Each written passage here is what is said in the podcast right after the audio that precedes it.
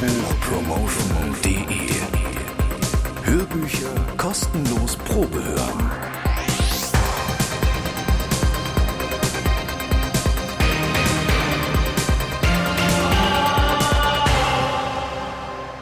Hallo und wirklich herzlich willkommen zur siebten Ausgabe von Hörbuchpromotion.de.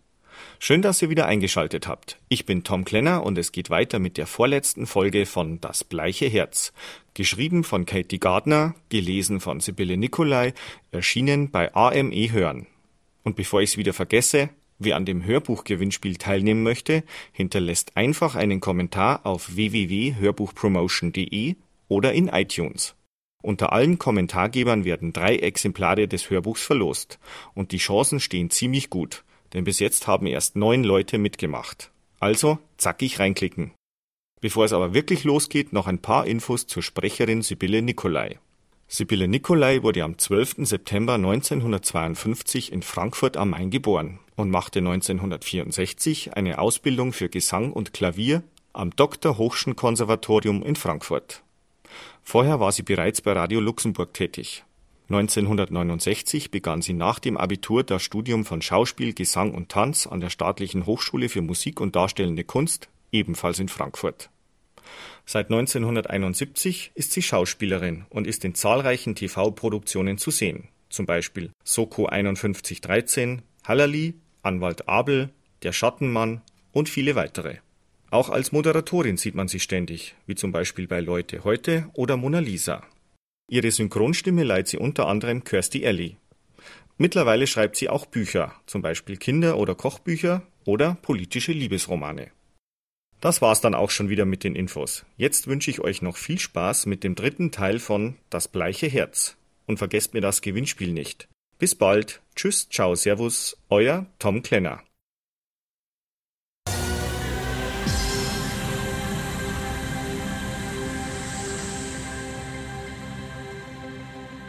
Während sie das sagt, führt sie die Hand an die Nase und reibt sie geistesabwesend. Schockartig wird mir bewusst, dass sie leichtes Nasenbluten hat, und jetzt verläuft ein Streifen braunes Blut quer über ihre Wange. Ich greife in meine Tasche und reiche ihr ein Taschentuch. Sie bluten an der Nase. Ach, tatsächlich? Sie betupft ihre Nase, scheint es kaum wahrzunehmen. Nach einer kurzen Pause sage ich, äh, wissen Sie was? Es wird das Beste sein, wenn ich Sie irgendwo auf einen Kaffee einlade. Einfach nur, um sicherzugehen, dass Ihnen auch wirklich nichts fehlt. Volltreffer. Ihre Miene erhält sich schlagartig. Sie ist noch sehr jung, neunzehn oder zwanzig. Geil! Ich lasse den Motor an, schalte in den ersten Gang und reihe mich in den Verkehr ein. Sie genießt es sichtlich, in der weichen Polsterung des Käfers zu lümmeln. Und als ich meine berühmte Anekdote von der Vorlesung über die Geschichte der Sexualität in Großbritannien erzähle, in deren Verlauf ich bemerkte, dass mein Publikum aus Ingenieurstudenten im ersten Studienjahr bestand, die eigentlich eine Vorlesung über Thermodynamik hören wollten, kichert sie. Ich werfe ihr immer wieder einen Blick zu, um sicherzugehen, dass sie nicht plötzlich zusammenbricht oder eine Art posttraumatischen Anfall erleidet. Aber ihre Augen strahlen und ihre Wangen sind rosig.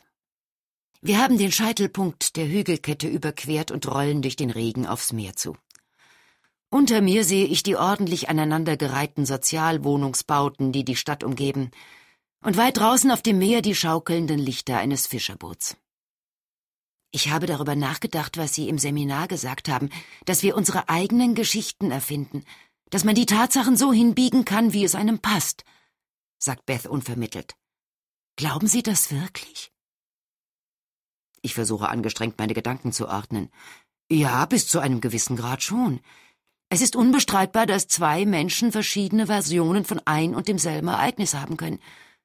Und das müssen Historiker immer im Blick behalten. Aber was ist, wenn zwei Menschen dieselbe Version haben? Wenn sie beide zum gleichen Zeitpunkt dasselbe fühlen?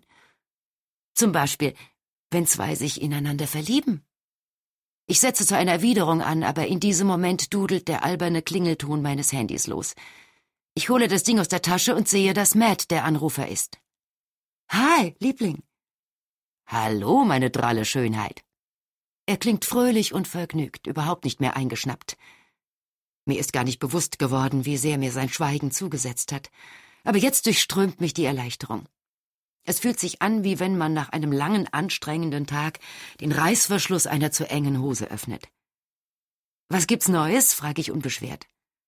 Es ist ratsam, Matt gegenüber nie zurückliegende Auseinandersetzungen anzusprechen, sonst ist es gleich wieder vorbei mit dem Frieden. Ich wollte nur deine Stimme hören. Ich bringe gerade jemanden nach Hause. Was du nicht sagst. Ich würde jetzt gern dich nach Hause bringen. Klingt interessant. Aus den Augenwinkeln sehe ich, dass Beth verträumt durch die beschlagene Fensterscheibe hinaussieht. Ich kann jetzt nicht so gut reden, sage ich. Ich rufe die später an, ja? Okay, ciao. Wir sind an der Marine Parade angelangt. Hier unten ist es windiger als auf den Hügeln, auf denen sich das Universitätsgelände befindet.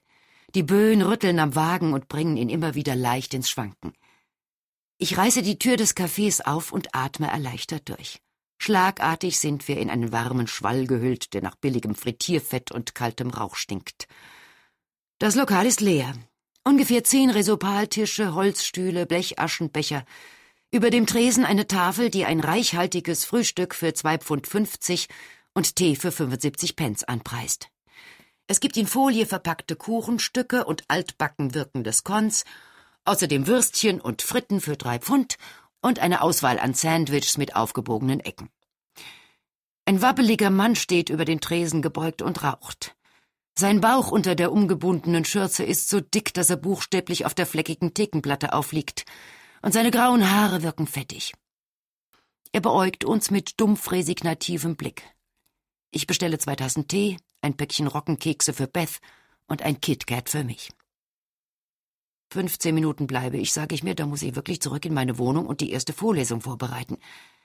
Ich packe das Blechtablett mit beiden Händen und gehe auf den Tisch vor dem großen Fenster zu, an den sich Beth gesetzt hat. Heute Vormittag hätte man von dort aus direkt auf Strand und Meer blicken können, aber jetzt sieht man nur noch den Regen auf die dunkle Scheibe prasseln. Mein Plastikstuhl hat sich unter dem Tisch verhakt, ich rüttle daran herum. Beth sieht mich, das Kinn in die Hand gestützt, erwartungsvoll an und sagt, soll ich Ihnen helfen? Nein. Ich zerre nur einmal an dem Stuhl, der daraufhin hervorspringt und gegen den Tisch stößt, so dass mein Tee als dampfende Pfütze auf der Resopalplatte landet.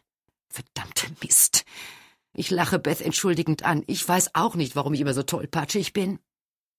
Sie wirken gar nicht tollpatschig. Nein? Ach was, Sie wirken total cool. Ich verziehe das Gesicht. Ich würde gern etwas erwidern, aber das Gefühl, dass irgendetwas sehr Wichtiges fehlt, bereitet mir wachsendes Unbehagen. Ich lange nach unten und stelle fest, dass mein schon ziemlich ramponierter Lederrucksack nicht da ist. Meine Tasche. Typisch Cass. Immer stelle ich Dinge irgendwo ab und gehe dann gedankenverloren weiter. Ich weiß genau, dass ich die Tasche nach dem Parken aus dem Auto genommen habe. Vielleicht habe ich sie danach an den Straßenrand gestellt, um den Wagen abzuschließen. Ich beginne schon mit mir und meiner offenkundigen Blödheit zu hadern, werde aber von Beth seligem Lächeln abgelenkt. Alles in Ordnung. Sie beugt sich hinunter und zieht die Tasche unter dem Tisch hervor wie ein Kaninchen aus dem Zylinder. Ich habe sie mitgenommen. Sie hatten sie auf der Kühlerhaube abgestellt. Ich suche in meiner Tasche nach den Zigaretten. In Gedanken konzipiere ich bereits meine Vorlesung. Beth rückt in den Hintergrund, während ich überlege, mit welchen Fragen ich am besten beginne und welche Fallstudie sich dazu eignet, meine Kernthese zu untermauern. Ich sollte ja eigentlich in Harvard studieren, sagt Beth. Ich kann die Scheißdinger nicht finden. Immer noch leicht geistesabwesend wühle ich in meiner Tasche und überlege, ob ich sie möglicherweise in meinem Zimmer in der Uni vergessen habe. Das Vorstellungsgespräch und das alles hatte ich schon hinter mir. Ich hatte sogar schon ein Zimmer. Jura wollte ich studieren. Ich war unter den besten zehn Prozent der Abiturienten landesweit. Ich gebe die Suche nach den Zigaretten auf und konzentriere mich auf Beth. Sie sitzt mit verschränkten Armen leicht vorgebeugt und sieht mich an. Ich nicke ihr aufmunternd zu, bin wieder ganz die aufmerksame Lehrerin. Dieser naive Versuch, Eindruck zu machen, ist zwar irgendwie süß, aber total durchsichtig. Sie sind ja eine richtige Überfliegerin. Ich bemühe mich, nicht herablassend zu klingen. Beth unterbricht mich noch, ehe ich mein Kompliment weiter ausführen kann. War es bei Ihnen auch so? Sind Sie auch von Ihren Eltern zum Studium gedrängt worden? Um Himmels willen, nein, eher das Gegenteil. Ich schiebe mir das KitKat in den Mund, trinke einen Schluck und sauge den Tee durch den Schokoriegel. Ich glaube nicht, dass Sie das wirklich wissen wollen, sage ich und trinke meine Tasse leer. Ich habe keine Lust, weiter in dieser Richtung befragt zu werden. Die Frage, die sich in ihrer Miene abzeichnet, dringt nicht bis zu ihren Lippen vor. Sie hebt meine Tasche auf und reicht sie mir, wahrscheinlich für den Fall, dass ich sie wieder vergesse. Dann geht sie vor mir zur Tür. Es hat aufgehört zu regnen. Vor dem Café trennen wir uns. Beth läuft gegen den Wind ankämpfend zum Kieselstrand. Ihre Nylon-Windjacke flattert wie ein Vogel, der zum Flug ansetzt. Während sie im diesigen Dunkel verschwindet, zwinge ich mich dazu, wieder über meine Vorlesung nachzudenken. Vielleicht sollte ich meine Dias von Bethnal Green während der deutschen Luftangriffe heraussuchen und sie an den Anfang setzen. Oder mit einem Ausschnitt aus einem meiner Interviews beginnen. Jedenfalls komme ich heute Abend nicht um die Vorbereitung herum. Doch nachdem ich in mein Auto eingestiegen bin und die Tür geschlossen habe, schaffe ich es nicht loszufahren. Im Verlauf einer knappen Stunde ist meine gute Laune gänzlich verflogen. Ich fühle mich dumpf und öde wie ein vielversprechender Tag, an dem unerwartet Wolken aufziehen. Beth mag mich für cool halten, aber das ist alles Show.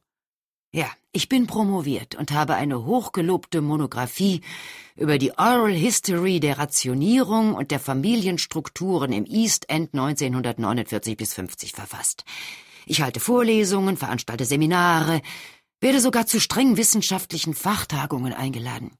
Aber seit meiner Promotion bin ich von dem unüberwindlichen Gefühl erfüllt, nicht das Geringste zu können und von der Überzeugung, dass meine abgrundtiefe Unwissenheit und mein Unverständnis in allen Dingen eines Tages ans Licht kommen werden. Expertin für Familien, der reinste Witz, sage ich laut und in erstaunlich scharfem Ton. Die ach so coole Dr. Bainbridge, ausgerechnet die Frau, deren eigene Familie so gut wie auseinandergebrochen ist, deren Bruder am anderen Ende der Welt lebt, deren Vater tot ist und die seit Jahren mit ihrer Mutter kein Wort mehr gewechselt hat obwohl die ihr immer wieder flehentliche Geburtstagskarten schickt.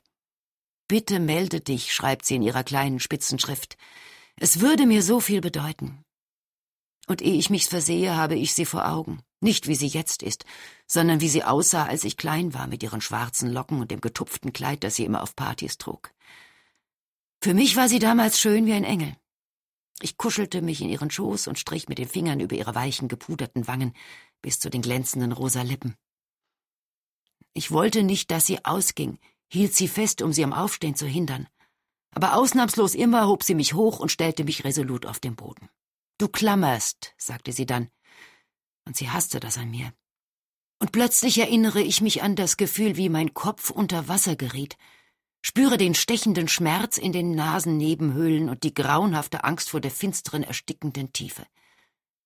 Dann tauchte ich wieder auf, schlug mit den Armen um mich gleichzeitig um Hilfe kreischend und nach Luft schnappend. Und sie stand mit beiden Beinen fest auf dem Sandboden vor mir und lachte mich aus. Sei nicht so zimperlich, spöttelte sie. Was machst du erst, wenn ich dir die Schwimmflügel abnehme? Ich brauche nicht lang bis zum Queen's Square. Ich stelle den Wagen ab und gehe rasch zur Nummer 16 meinem Haus. Nummer 16 ist wohl das schäbigste in der ganzen heruntergekommenen Straße der abblätternde Außenanstrich alt und grau, die Fensterrahmen in Auflösung begriffen. Ich springe die Stufen hoch und suche nach den Schlüsseln. Aber sie sind weder in meinem Mantel noch im vorderen Fach meines Rucksacks. Mühsam krame ich nach und nach den gesamten unansehnlichen Inhalt hervor. Keine Schlüssel. Und die Haustür ist riesengroß, schwer und zugesperrt. Ich trete ein, zwei Schritte vom Eingang zurück, um nachzusehen, ob irgendwer daheim ist. Obwohl ich schon fast eine Woche in diesem Haus wohne, ist mir noch kein einziger Nachbar begegnet. Die Fenster im zweiten und dritten Stock sind dunkel, aber hinter den Stores in der Erdgeschosswohnung brennt Licht. Mit meinen eiskalten Füßen auf den Boden stampfend drücke ich den Klingelknopf. Eine ganze Weile passiert nichts. Dann ertönt ein Klicken, gefolgt von einem Rauschen. Ja? Die altertümliche Gegensprechanlage lässt die Frauenstimme nur gedämpft zu mir dringen. Hallo, ich wohne in der Wohnung über Ihnen. Ich habe mich ausgesperrt. Stille. Durch die dicke Tür hindurch höre ich schlurfende Schritte, dann ertönt ein lautes Geräusch. Die Tür öffnet sich einen Spalt breit und ein Gesicht lugt hervor. Hi, sag ich. Ich wohne über Ihnen, ich habe meine Schlüssel verloren. Die Tür wird aufgerissen. Meine Nachbarin späht, nervös an der schlaffen Halshaut zupfend, auf die Straße hinaus. Bevor ich meine Gedanken zügeln kann, schießt mir der böse Spruch je oller, je doller durch den Kopf. Sie ist um die sechzig, vielleicht sogar älter, und trägt Combats mit Tarnmuster à la Lara Croft, die eigentlich schlapprig an ihr herabhängen sollten, aber stattdessen an den Schenkeln kneifen und hochhackige Buffalo-Stiefel. Dazu ein langärmliches T-Shirt, das sie so weit über ihren Wabbelbauch hochgezogen hat, dass ihr Nabelpiercing sichtbar wird. Ihre Gesichtshaut ist grau und schlaff. An den dünnen Fingern trägt sie schwere Silberringe. Die Haare hat sie sich schwarz gefärbt und mit lila Stoffresten zu Zöpfen gebunden, die vom Kopf abstehen wie buddhistische Gebetsfahnen. Hab sie schon mal gesehen, erklärt sie und nickt mir zu, ohne zu lächeln. Sie sind die in der alten Wohnung von Jenny und Doug. Hallo, ich strecke ihr die Hand entgegen. Ich bin Cass. Ihr Händedruck ist schwach. Willkommen, Cass. Sie werden im Treppenhaus wahrscheinlich ständig Klienten von mir begegnen. Sie hat eine tiefe, belegte Stimme, heiser, wie es für starke Raucher typisch ist. Wieder verstreichen mehrere Sekunden, dann sagt sie, ich mache auch Tarot, falls Sie daran interessiert sind. Aber im Prinzip vor allem Astrologie. Sie lächelt immer noch nicht, sondern sieht mich nur intensiv an, als wolle sie meine Aura erspüren. Ich werde wohl die Hausverwaltung anrufen müssen, damit ich in meine Wohnung kann, murmle ich, des ganzen langen Tages müde. Sie starrt mich an und leckt sich kurz über die Lippen wie eine Eidechse, bevor sie nach einer Fliege schnappt. Ich habe einen Schlüssel zu Ihrer Wohnung, sagt sie bedächtig. Jenny hat ihn bei mir hinterlegt. Sie dreht sich um und schlurft in ihre Wohnung. Kurz darauf kommt sie mit einem großen Schlüsselring aus Kristall zurück. Ich gehe hinter ihr die Treppe hoch. Sie sperrt die Tür auf und steckt den Schlüssel hastig in ihre Tasche zurück. Super, sag ich, während die Tür aufschwingt. Vielen Dank. Sie sieht mich einen Moment zu lang an. Ich wirke bestimmt spießig und unfreundlich, aber ich kann es kaum erwarten, sie wieder los zu sein. Ich heiße Jan, sagt sie. Und Sie sind eindeutig Krebs. Mit diesen Worten macht sie kehrt und stapft die Treppe hinunter. Das Komische ist, sie hat recht.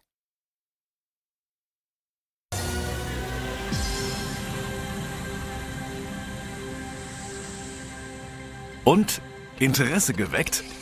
Mehr davon und viele weitere Hörbücher zum Probehören, runterladen oder direkt bestellen gibt es auf www.hörbuchpromotion.de. Hörbücher kostenlos Probehören.